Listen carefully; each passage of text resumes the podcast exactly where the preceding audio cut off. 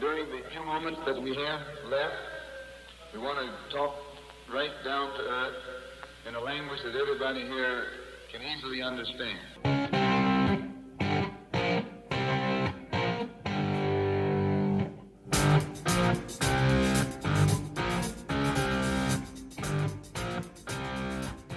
Clásico, clásico es que el Manchester City haya goleado a su rival o que el Manchester United le haya ganado al Fulham en Old Trafford. Pero para nada es clásico que el Napoli tenga el 90% del escudeto ganado o que el Bayern no sea líder en la Bundesliga o que el PSG haya caído en casa. Bueno, eso quizás sí es un poco más clásico, pero también clásico fue el que vivimos en el Camp Nou, en el que el cuadro de Xavi ha encaminado la liga a falta de 12 fechas, o el que vivimos en Países Bajos cuando el Feyenoord se volvió más líder que nunca. De la abultada victoria del Brighton, la caída del Inter en casa, la definición de la Copa Asiática Sub-20, el sorteo de la Champions y mucho más. Hablaremos en este vigésimo séptimo episodio de la segunda temporada de Fútbol Vertical.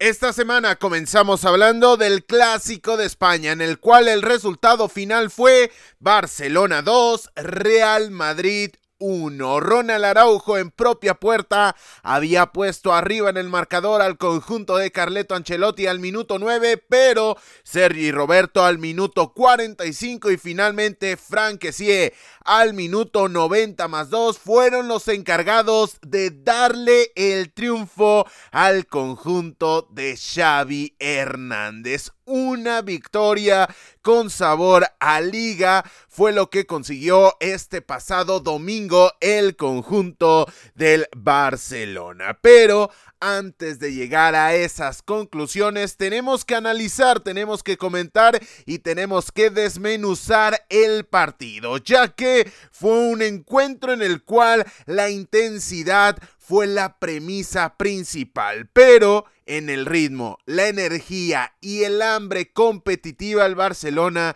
le terminó pasando por encima al Real Madrid. Presión alta, captación del rebote e intensidad en la recuperación tras la pérdida fueron algunos de los registros en los cuales el Barcelona terminó superando al Real Madrid, porque de hecho antes del autogol de Ronald Araujo, por cierto provocado por Vinicius Jr., el cuadro de Xavi Hernández había generado cuando menos dos ocasiones de peligro. Quizá no del máximo peligro, quizá no de la máxima sensación de peligrosidad, pero sí había generado ya dos oportunidades o dos aproximaciones sobre el arco de Thibaut Courtois. Pero tras el gol, el equipo de Carleto Ancelotti se notaba muy cómodo con la reactividad porque el Barcelona era amo y dueño de la posesión del balón, pero tras la recuperación, el cuadro del Real Madrid buscaba armar los contraataques.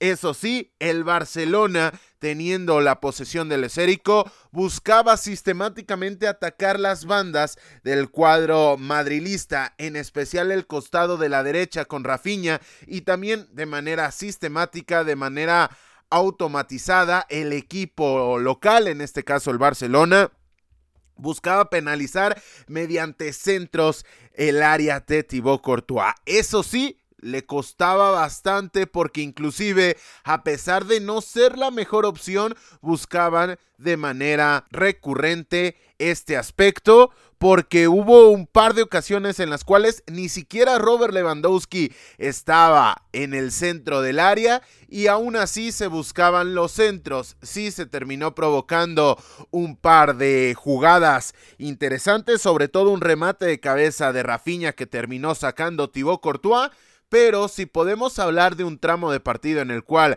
el cuadro visitante, es decir, el Real Madrid, se notaba, se sentía cómodo en el terreno de juego, fue a raíz de la anotación con la cual se puso arriba en el marcador. Puede llegar a sonar un tanto obvio, sin embargo, que se entienda la expresión, fue el tramo en el cual el equipo de Carleto Ancelotti, teniendo el control del resultado, supo manejar las emociones y los tiempos del partido más allá de que, como lo comentamos, sí le generaron oportunidades de peligro, pero no de tal manera para que el equipo merengue se sintiera incómodo en el terreno de juego. Pero todo cambió a raíz de la anotación de Sergi Roberto. ¿Por qué? Porque la necesidad pasó hacia el cuadro del Real Madrid que ni siquiera tuvo oportunidad de sacar de medio campo para reanudar el partido. Ya se había terminado el primer lapso. Buena llegada de segunda línea de Sergi Roberto para ponerse en igualdad el partido. Pero para el complemento, lo dicho, la necesidad pasó hacia el campo del Real Madrid. La urgencia de ritmo lo hizo prescindir de su guardia pretoriana, es decir, de Luka Modric y de Tony Cross. Sí, en diferentes momentos, sí, buscando otras condiciones, pero cuando pierdes a los que han sido tus principales baluartes en los últimos años en el medio campo, porque no te está alcanzando para competir con el ritmo que le imprimía el medio sector del Fútbol Club Barcelona, terminó por crear un caos en el cual el conjunto madrilista encontró un gol de Asensio que fue anulado por posición adelantada y en el que el Barcelona consiguió la victoria con la anotación de Fran Kessie. Es decir, la necesidad del Real Madrid lo orilló a cambiar las fichas, a cambiar a los futbolistas que tenía dentro del campo, a los que tienen el coso competitivo, la experiencia y el manejo de emociones para poder competir en el último tramo contra un equipo como el Barcelona y sobre todo estando en suelo catalán. En este aspecto tuvo que prescindir de estos futbolistas en aras de potenciar el ritmo. El ingreso de Chouameni, el ingreso de Rodrigo Góez, el ingreso de Dani Ceballos, que si bien es cierto, tampoco es el futbolista con el ritmo más exuberante a nivel internacional, si es mucho más joven y si estaba mucho más fresco. Entonces, en ese momento llegó el punto de quiebre en el cual veíamos transiciones rápidas de un área a otra. Y en ese caos, el Barcelona se supo quedar con la victoria. Y esto me parece especialmente importante porque si tomamos en cuenta la premisa de que a este Barcelona, al corto muso, se le ha comparado de manera constante con el conjunto del Atlético de Madrid, yo diría en estos instantes que dadas las condiciones que se vivieron en ese último tramo en el cual, lo dicho, premiaba el caos, terminaba siendo la cuestión mucho más resaltable, esta sensación de que todo podía pasar, hoy la moneda dio cara al conjunto culé con lo cual, no solamente diría que este equipo de Xavi Hernández tiene cuestiones y tiene formas y tiene maneras de Diego Pablo Simeone, sino que también tiene cuestiones y tiene maneras del propio Real Madrid, que si sabemos que tiene una característica en su juego, es que el caos le termina normalmente cayendo a favor y le termina favoreciendo. Entonces, el Barcelona hoy dio un golpe de autoridad en el campo del Spotify Camp Nou porque bajo los términos históricos del conjunto madrilista le terminó ganando la partida. Eso sí, lo dicho, en el ritmo fue muy superado, de hecho de manera sonora, inclusive diría fue la manera en la cual terminó siendo apabullado el conjunto de Carleto Ancelotti. Pero pese a que por fin Vinicius Jr. superó en términos globales a su kriptonita. ¿A quién me refiero?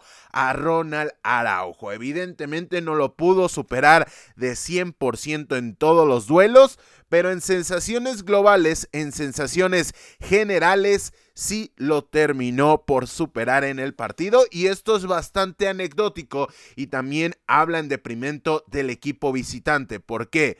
Porque muchas veces en los últimos enfrentamientos, hablando de la Copa del Rey y hablando también de la Supercopa de España jugada en Arabia Saudí, habíamos mencionado en estos micrófonos que la vía para que el equipo de Xavi Hernández anulara al de Carleto Ancelotti había sido precisamente ese mano a mano entre Vinicius Jr.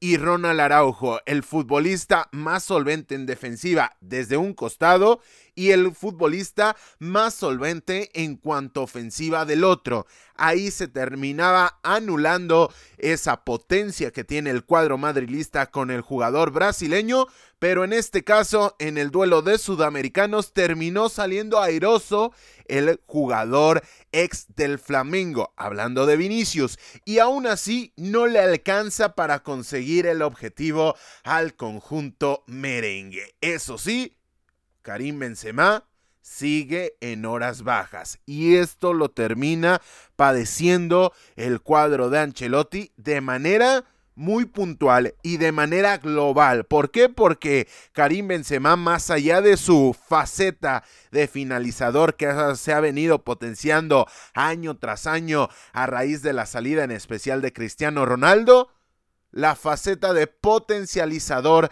del entorno de los futbolistas que lo acompaña ha sido una de las principales premisas y las principales armas de este Real Madrid. Y al tener un Karim Benzema que no solamente no es resolutivo en labor individual, sino que no es colaborativo o mejor dicho, potenciador de los futbolistas que tiene a los costados, realmente se convierte muy complicado, en especial teniendo eh, la premisa o teniendo en claro las funciones a las cuales fueron llevados los jugadores del Real Madrid de ofensiva. ¿Por qué? Porque juegas arriba con un Benzema que no tiene un buen partido, como ha sido una constante en los últimos meses o inclusive en toda la temporada. Por el costado izquierdo tienes a Vinicius Jr., que sí tiene un buen partido, o por lo menos un aceptable encuentro, superando a su kriptonita, como ya lo habíamos comentado. Por el costado derecho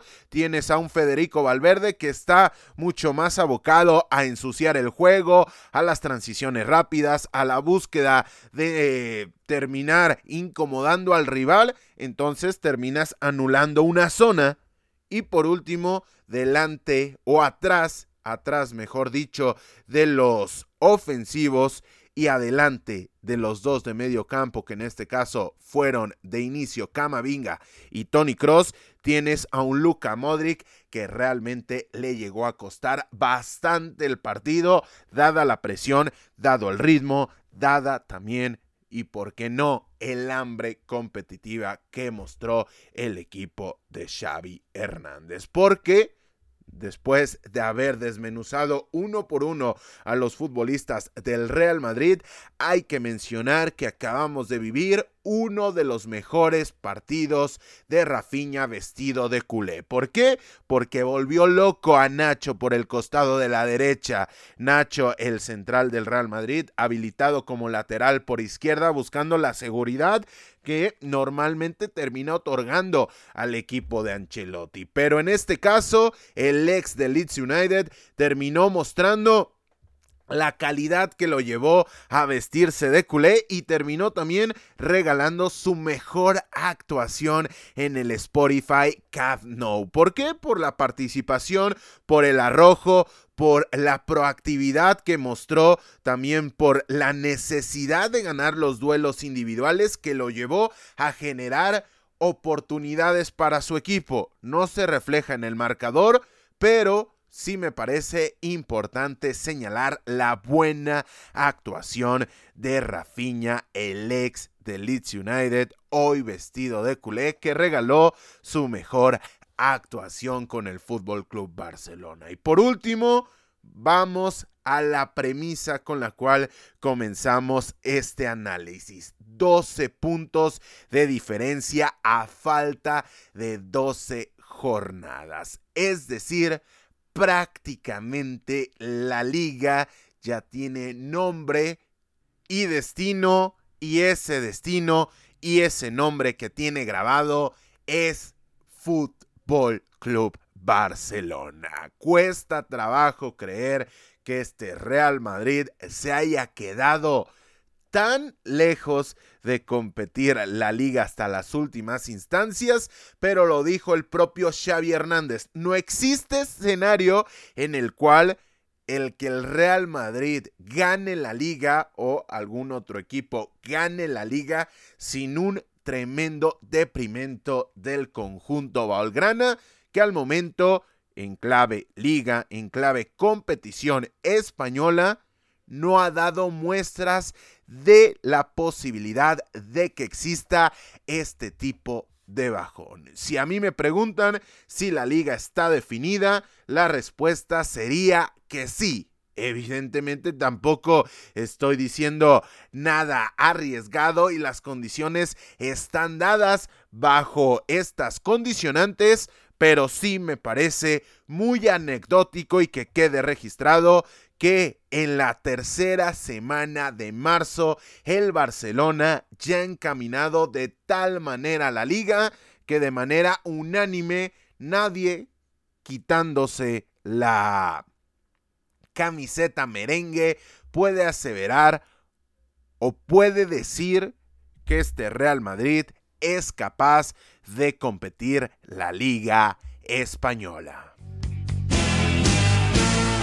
Todo ello hablando del clásico que se disputó en el Camp Nou, pero el resto de encuentros de la jornada 26 en España arrojaron los siguientes resultados. Todo comenzó el viernes con la victoria a domicilio del Athletic Club ante el Real Valladolid, tres goles a uno, con las anotaciones de Íñigo Martínez al 30, Gorka Guruzeta al minuto 57 y Miquel Vesga al minuto 78 vía penal. Terminó terminaron encaminando la victoria del conjunto de Ernesto Valverde. Sin embargo, al 74, Kailarín terminó descontando la desventaja del conjunto del Pucela. Ya para el sábado, el Almería en casa rescató una valiosísima unidad cuando empató a uno frente al conjunto del Cádiz, ya que Roger Martí al 49 había puesto arriba en el marcador al submarino amarillo, pero Gonzalo Melero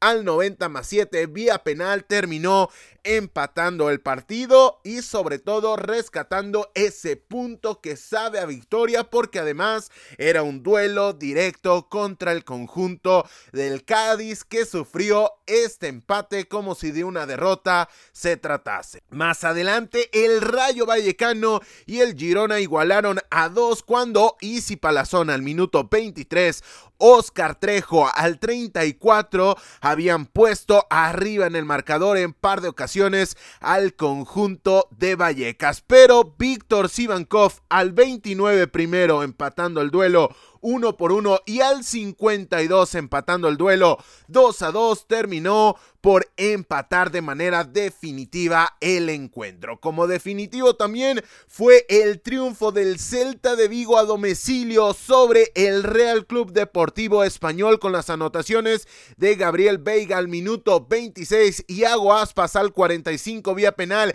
y Carles Pérez al minuto 82. El conjunto gallego terminó encaminando la victoria pese a que José Gagrera al minuto 86 descontara a la desventaja del conjunto periquito. Y finalmente ese sábado terminó con su actividad con el Atlético de Madrid 3, Valencia 0. Antoine Griezmann al minuto 23, Yannick Carrasco al 49 y Tomás Lemar al minuto 67 terminaron por dictar sentencia definitiva para el triunfo colchonero. Todo eso hablando del viernes y del sábado. Pero el domingo el Real Betis Balompié inauguró la actividad con su victoria en el Benito Villamarín frente al conjunto del Mallorca con solitaria anotación de Borja Iglesias al minuto 48. Más adelante la Real Sociedad, sí, la Real Sociedad volvió a ganar en este caso dos goles por cero 0 frente al conjunto del Elche, que por cierto acaba de destituir a su entrenador de cara al final de la temporada. Realmente extraño este caso porque si llegaba Machín al banco del Elche, se creía o se podía presuponer que era para terminar esta temporada bajo los mejores términos y a partir de ahí construir el proyecto que los llevara a ascender para la siguiente campaña. Pero esta destitución nos hace creer que realmente los directivos del Elche creen que pueden competir por la salvación. Realmente cuando lleguemos a hablar de la liga, usted lo podrá ver, de la clasificación de la liga me refiero, está muy compleja la salvación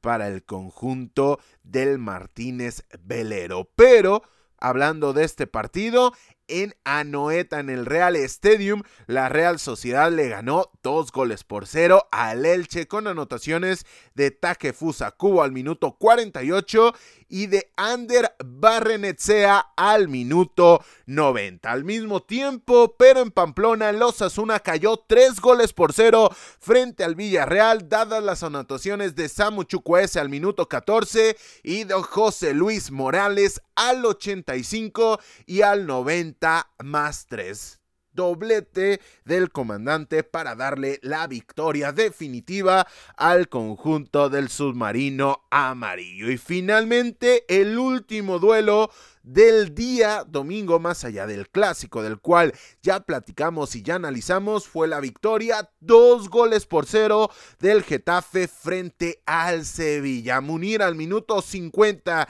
y Enesunal al 90 más 5 le terminaron por dar la victoria al conjunto azulón, victoria que puede suponer la destitución de Jorge Sampaoli. Al momento de grabación de este episodio de Fútbol Vertical, todavía no hay nada oficial, sin embargo, ya se escuchan voces, ya se escuchan rumores y ya se escuchan inclusive sustitutos para el técnico argentino. Con lo que en consecuencia y después de 26 jornadas en la liga, la tabla luce de la siguiente manera.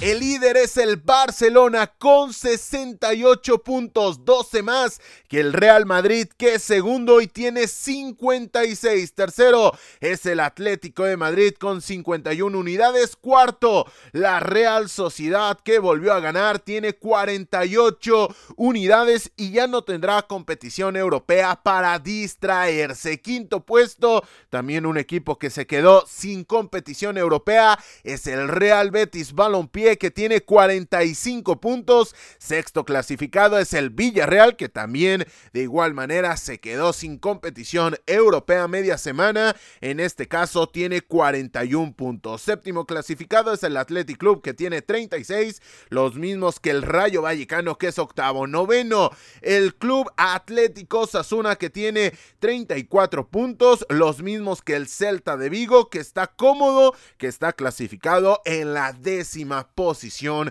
de la liga. El décimo primero es el Mallorca que tiene 32 unidades y el décimo segundo es el conjunto de Girona que tiene 31 puntos. Hasta ahí la calma, hasta ahí la comodidad, entre comillas, porque Girona con 31, lugar número 12, mejor dicho, porque Getafe, lugar número 13 con 29, Sevilla, lugar número 14 con 28, Cádiz, lugar número 15 con 28. Real Valladolid, lugar número 16 con 28. Y el conjunto del español con 27, lugar número 17, marcan la salvación. Es decir, del lugar número 13 al lugar número 17, la diferencia de puntos es de solamente dos unidades. Y más dramático cuando te das cuenta que Valencia con 26, Almería con 26 y finalmente un descolgado y prácticamente descendido a efectos prácticos Elche están en puestos de descenso. Es decir, del Getafe, lugar número 13, al lugar 18 y 19 Valencia y Almería respectivamente, hay una diferencia de solamente 3 unidades. Una lucha en la cual están en disputa prácticamente siete equipos. ¿Para qué? Para buscar la salvación y para no caer junto con el conjunto de Bragarnich hablando del Elche. Una auténtica locura, un auténtico final de fotografía, el que semana a semana mencionamos, analizamos y discutimos, pero no por ello deja de ser especialmente llamativo lo apretado de la zona baja en la liga. Arriba, arriba ya no tenemos lucha, cuando menos por el título. En competiciones europeas, UEFA Champions League, me parece que sí hay lucha, inclusive yo me atrevería a decir que será interesante ver cómo termina ese segundo boleto o a quién le pertenece ese segundo boleto vía liga hacia la Copa, hacia la Supercopa de España. Pero, pero, por abajo, la lucha que tenemos por abajo es una de auténtica locura. Y dejamos España para viajar al norte y llegar a Inglaterra, en donde no solo se disputó la jornada 28 de la Premier League, la cual se jugó de manera parcial, sino que también se jugaron las llaves de los cuartos de final de la FA Cup, con los cuales arrancamos, ya que el sábado el Manchester City le ganó 6 goles por 0 al Burley, primer lugar de Championship, el Los Clarence de Vincent Company, leyenda del cuadro Citizen, que no por ello terminó ganando o terminó obteniendo misericordia del cuadro de Pep Guardiola porque le terminaron ganando 6 goles por 0. Manchester City 6, Burley 0. Sí, decimos y mencionamos un cuadro de segunda división, pero estamos hablando del primer clasificado de la mejor segunda categoría a nivel internacional, pero no pudieron competir contra el conjunto de Guardiola, ya que Erling Holland al minuto 32, al 35 y al 59 triplete del noruego, además del doblete de Julián Álvarez, el campeón del mundo en Qatar 2022, al 62 y 73 respectivamente, además de la anotación de Cole Palmer, terminó por darle una clasificación cómoda y plácida al conjunto Sky Blue. Ya para el domingo, el Sheffield United, segundo clasificado de la Championship, le ganó en Bramall Lane tres goles a dos al Blackburn Rovers, quinto clasificado de la Championship. Duelo de equipos de segunda división en el cual el conjunto del Sheffield, así como en la clasificación liguera, le pasó por encima al Blackburn. Ojo que en clave playoff inclusive se podría dar el enfrentamiento rumbo a la Premier League entre estos dos equipos. Ya comenzaremos a voltear de una manera mucho más puntual a ver la segunda división inglesa. Pero lo dicho, el resultado final de estos cuartos de final terminó por favorecer al Sheffield United 3 goles a 2, dada el gol en propia puerta la anotación de San Gallagher al minuto 28 y las anotaciones de Oliver McBurn al minuto 81 y de Tommy Poiley al minuto 90 más 1. Se había puesto arriba en el marcador con anotación primero de Brent Berenton al minuto 21 vía penal el conjunto del Blackburn y había vuelto a tomar la ventaja al 60 con gol de Sammy Smodix al minuto 60. Pero el Blackburn se queda en el camino de llegar a Wembley. Más adelante el Brighton and Hove Albion le terminó ganando 5 goles a 0 al Grisby Town. Hace un momento hablábamos de un enfrentamiento entre equipos de la segunda división. Atrás habíamos hablado del segundo clasificado de la Premier League contra el primer clasificado de la segunda división de Inglaterra. Ahora hablamos del Brighton quien es un equipo de Premier League, evidentemente usted lo sabe, contra un equipo de la League 2, de la English Football League League 2, es decir, la cuarta división de Inglaterra y ni por asomo Estamos hablando de un duelo que esté abocado a llegar a League One. ¿Por qué? Porque el Grimsby Town en el momento de grabación de este episodio, en el momento que enfrentó al conjunto del Brighton and Hove Albion, es decimoquinto clasificado de la cuarta división de Inglaterra. Y esa diferencia me parece que terminó por ser reflejada por el equipo de Roberto De Zerbi. Porque Denis Undaf al minuto 6, Ivan Ferguson que sigue anotando al minuto 51 y al 70 March al minuto 82 y Karou Mitoma terminaron por firmar la victoria contundente y apabullante del conjunto de los Eagles. Más adelante y finalmente en Old Trafford el Manchester United le terminó ganando 3 goles a 1 al conjunto del Fulham que se había puesto arriba en el marcador al minuto 50 con gol de Alexander Mitrovic, pero que vio reflejada a nada su ventaja cuando Bruno Fernández al 75 vía penal y al 90 más 6. Además, entre medias, la anotación de Marcel Savitzer le terminaron por dar el pase a los mejores cuatro de la FA Cup al conjunto de Eric Ten Hag. Por cierto, al 72, cuando se había marcado la pena máxima con la cual terminó empatando el marcador, Bruno Fernández, William y el propio Mitrovic se fueron expulsados, con lo que en consecuencia, el cuadro de los Cotayers terminaron con dos futbolistas menos en el terreno de juego este pasado domingo, con lo que en consecuencia las semifinales de la Copa Inglesa se jugarán de la siguiente manera: Brighton and Hove Albion contra Manchester United y Manchester City contra Sheffield United, el último equipo que no juega en la Premier League en sobrevivir en esta Cup.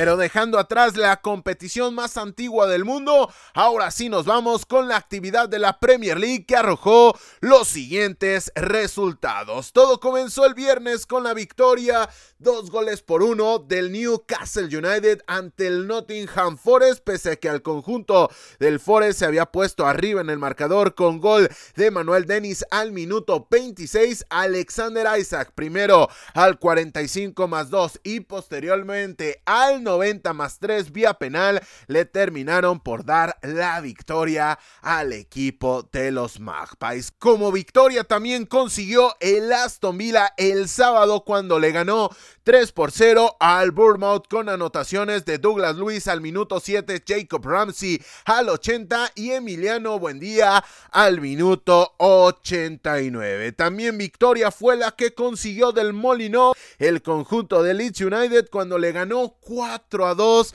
al Wolverhampton. Anotaciones de Jack Harrison al minuto 6, Luke Ayling al minuto 49, Rasmus Christensen al minuto 62 y Rodrigo al 90 más 7 le terminaron por dar el triunfo al equipo de Javi Gracia, pese a que Johnny Otto al 65 y Mateus Cuña al 73 habían recortado el marcador favorable para el conjunto de los Wolves. Al mismo tiempo, pero en Londres el Brentford y el Leicester City terminaron dividiendo puntos cuando el conjunto de Thomas Frank había anotado por vía de Matías Jensen al 32, pero Harvey Barnes al minuto 52 terminó por empatar el partido y el encuentro para el equipo de los Foxes. Finalmente, en ese tramo de las 3 de la tarde de Inglaterra, el Southampton y el Tottenham Hotspur terminaron por dividir puntos porque el marcador final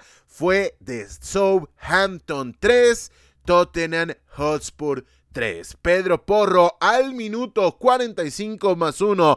Harry Kane al 65. Iván Perisic al 74 fueron los anotadores para el cuadro de Antonio Conte. Pero para los Saints, Che Adams al minuto 46, Theo Walcott al 77 y finalmente James Ward-Proof al 90 más 3 vía penal empataron el partido para el conjunto del Zoro. Finalmente, la actividad del sábado terminó en Stamford Bridge cuando el Chelsea y el Everton también dividieron puntos 2 a 2 pese a que el cuadro de los Blues se había puesto arriba en el marcador, primero con anotación de Joao Félix al 52 y después de Kai Havers al minuto 76 vía penal no pudieron quedarse con la victoria porque Abdullahi Tucurea al 69 y Eli Sims al minuto 89 le terminaron por dar una valiosísima unidad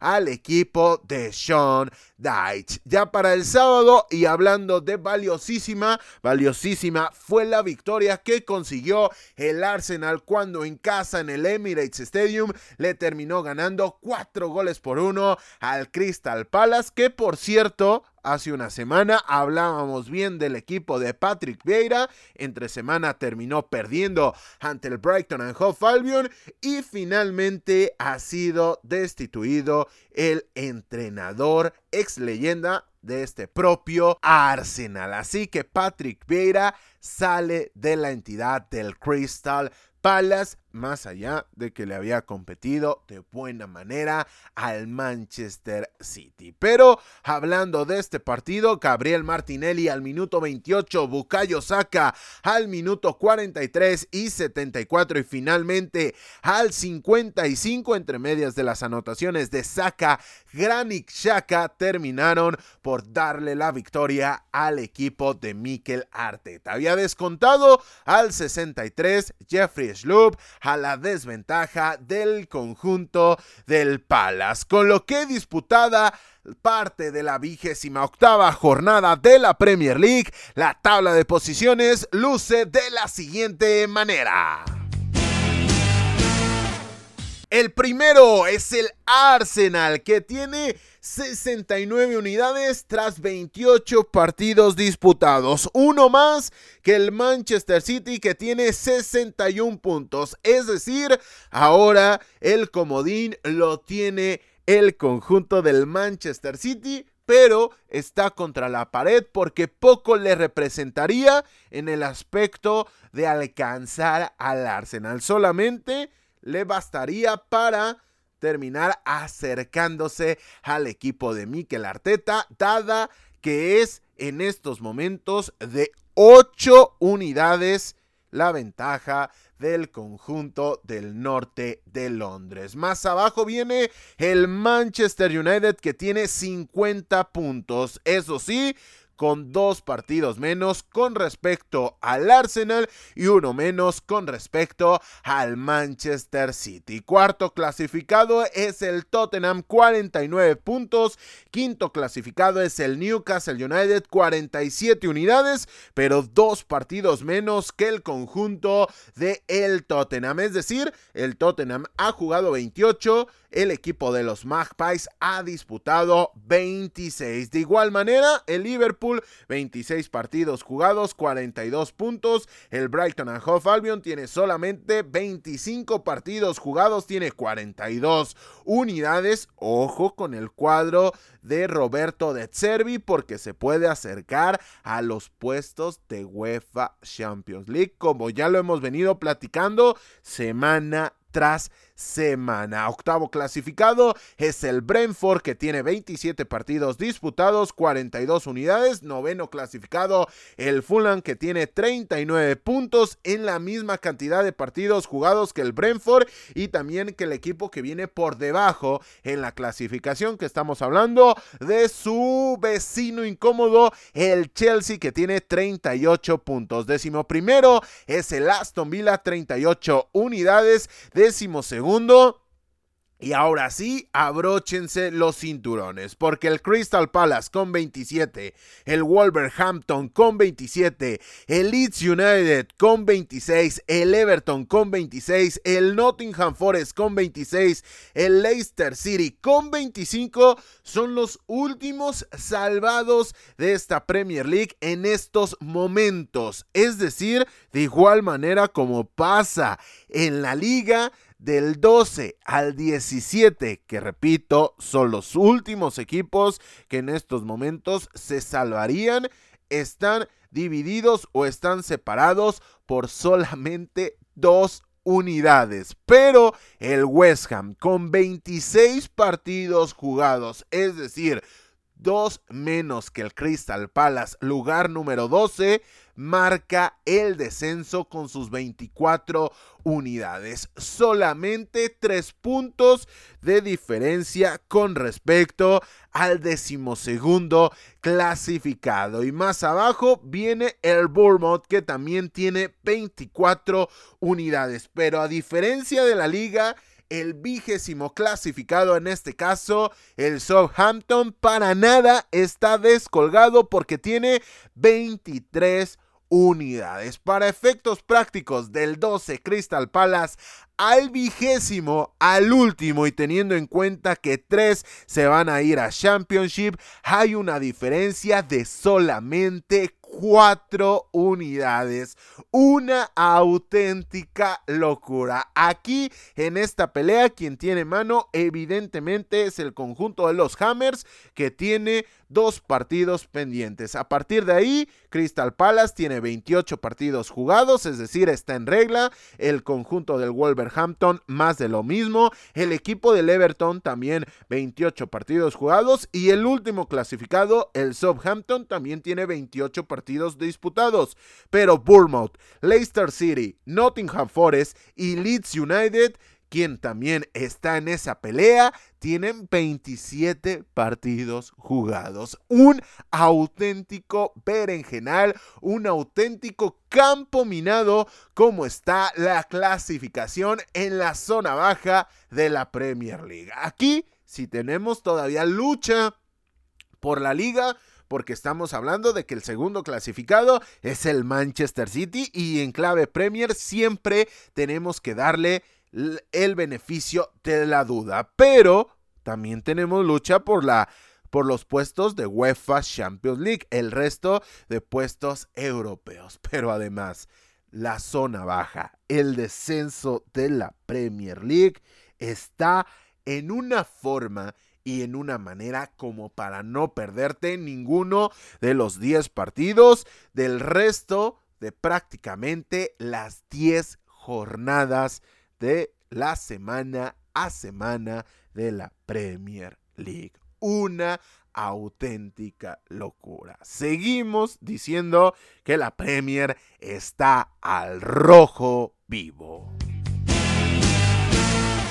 Y antes de pasar a las noticias breves de la semana, tenemos que repasar cómo es que quedaron configurados los sorteos de las competiciones de la UEFA. Comenzando por la Champions League, que jugará los cuartos de final de la siguiente manera. Bayern Múnich contra Manchester City, Chelsea contra Real Madrid, Napoli contra Milan y Benfica contra Inter de Milán. Teniendo en cuenta que el ganador del Bayern contra Manchester City se enfrentará al ganador del Real Madrid contra Chelsea, tercera temporada consecutiva que se enfrentan estos dos equipos en rondas definitivas y que el ganador del Napoli contra Milan jugará las semifinales contra el ganador del Benfica contra Inter de Milán. Es decir, en conclusión, que de un lado tendremos al Bayern, al Manchester City, al Chelsea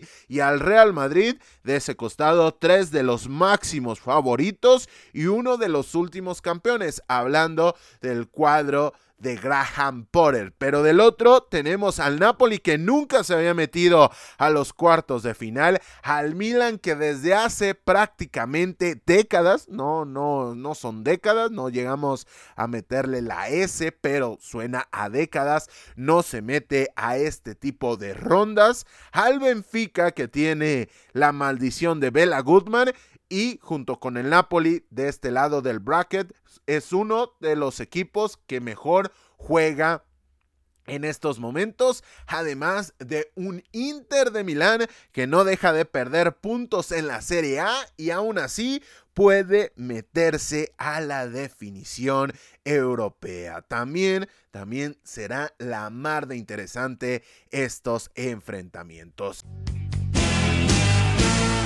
Eso hablando de la Champions League. Mientras que los cuartos de final de la UEFA Europa League se disputarán de la siguiente manera. Manchester United que por tercera ronda consecutiva se enfrentará a un conjunto de la liga, en este caso frente al Sevilla y el ganador de esta llave se medirá en semifinales ante el ganador del Juventus contra Sporting Club que viene de dejar en el camino al Arsenal de Mikel Arteta. Eso de un lado del bracket, pero del otro tenemos al Bayer Leverkusen contra la Unión San Giloa, que después de eliminar al Union Berlín enfrentará al conjunto de Xavi Alonso y el ganador de esta llave se medirá al vencedor de la reedición de la anterior UEFA Europa Conference League. Estamos hablando del Feyenoord contra el conjunto de la Roma de José Mourinho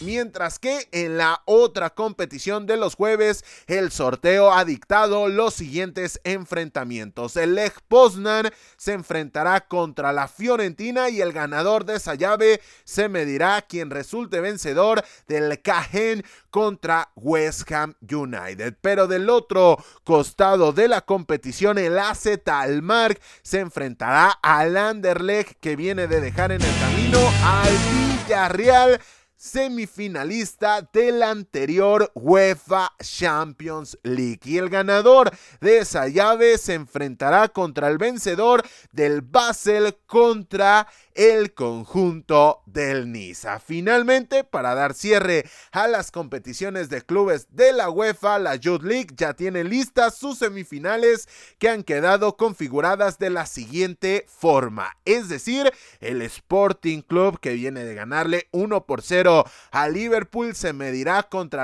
AZ Almar que viene de golear al conjunto del Real Madrid juvenil 4 goles por 0. Y del otro lado, el de Split croata que empató a uno, pero en penales 9 a 8 terminó por ganarle la partida al Borussia Dortmund, enfrentará al Milan que le ganó 2 por 0 al Atlético de Madrid. Habiendo repasado los próximos enfrentamientos europeos, ahora sí ha llegado el momento de las noticias breves de la semana. En Italia, Napoli goleó de visita al Torino 4 a 0. Lazio venció en el derby de la capitale a la Roma 1 a 0. Inter sucumbió en casa en el derby de Italia por la mínima frente a la Juventus, mientras que Milan cayó 3 a 1 ante la Udinese. Con lo que, en consecuencia, la parte alta de la Serie A luce de la siguiente manera: Napoli es líder con 71 puntos, 19 más que la Lazio, que ya es segundo y suma 52 unidades. Tercero es Inter con 50, Milan es cuarto con 48, uno más que la Roma, que es quinto y tiene 47, y finalmente Atalanta con 45 y la Juventus con 41 cierran los primeros 7 lugares de la clasificación en el calcio.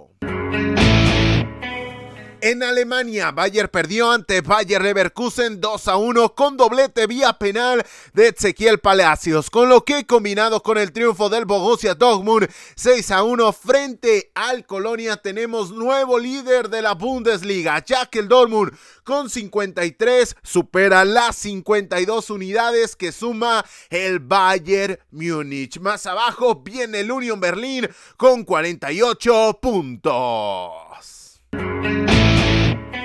En Francia, Paris Saint-Germain cayó en casa frente al Stade Rennes dos goles por cero. Marsella venció 2 a 1 al Reims. Lens le ganó al Angers 3 por 0 y Mónaco derrotó a domicilio a la Hachio 2 goles por 0. Con lo que a falta de 10 jornadas para que termine la Liga la parte alta de la tabla luce de la siguiente manera. PSG es líder con 66 puntos. Segundo es el Marsella con 59. Tercero es el Lens con 57. Mientras que Mónaco con 54 y Rennes con 50 unidades cierran los puestos europeos.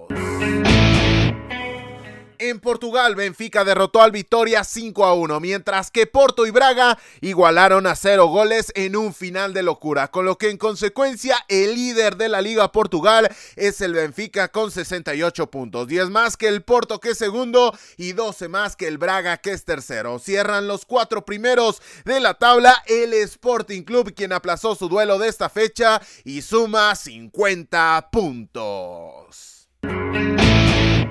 En Países Bajos, Feyenoord en el clásico derrotó al Ajax 3 a 2.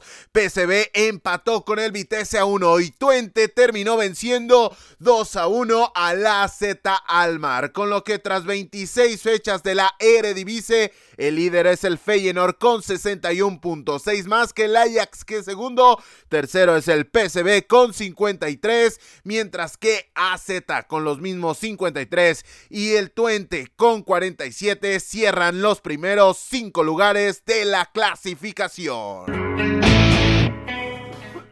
En la Copa Asiática Sub-20, Uzbekistán, luego de vencer en la final 1 por 0 a la selección de Irak, se ha proclamado campeón asiático con este límite de edad, con lo que el conjunto uzbeco llegará como campeón de su confederación a la Copa del Mundo de la especialidad de Indonesia 2023.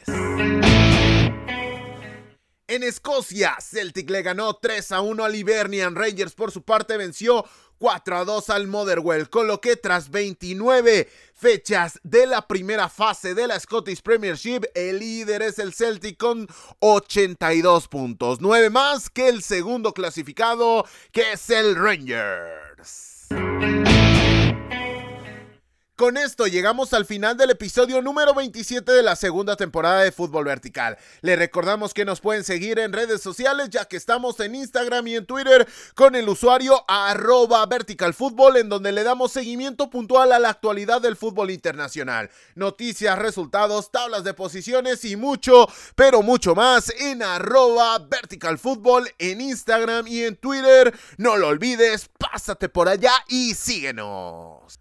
Además de que le recordamos que en versión podcast estamos disponibles en Spotify, iBox, Amazon Music, Google Podcast, Apple Podcast y ahora también en YouTube con el podcast semanal, pero también con contenido diferencial y exclusivo para esa plataforma. Noticias, tops y muchas, pero muchas cosas más serán parte del contenido que por allá estaremos generando. Así que si tú nos escuchas en alguna plataforma de audio y lo quieres seguir haciendo por ese medio, está genial. Pero te invitamos a que te pases por nuestro canal de YouTube para que te suscribas y disfrutes de lo que por allá estaremos preparando para ti. Créeme que no te vas a arrepentir y que además esa suscripción nos ayudará muchísimo a seguir creciendo. Sin más por el momento y a nombre de todos los que hacemos posible la realización de este podcast, yo soy Carlos Alberto Valdés que te recuerda que no olvides disfrutar del balón porque el fútbol cada vez es más vertical.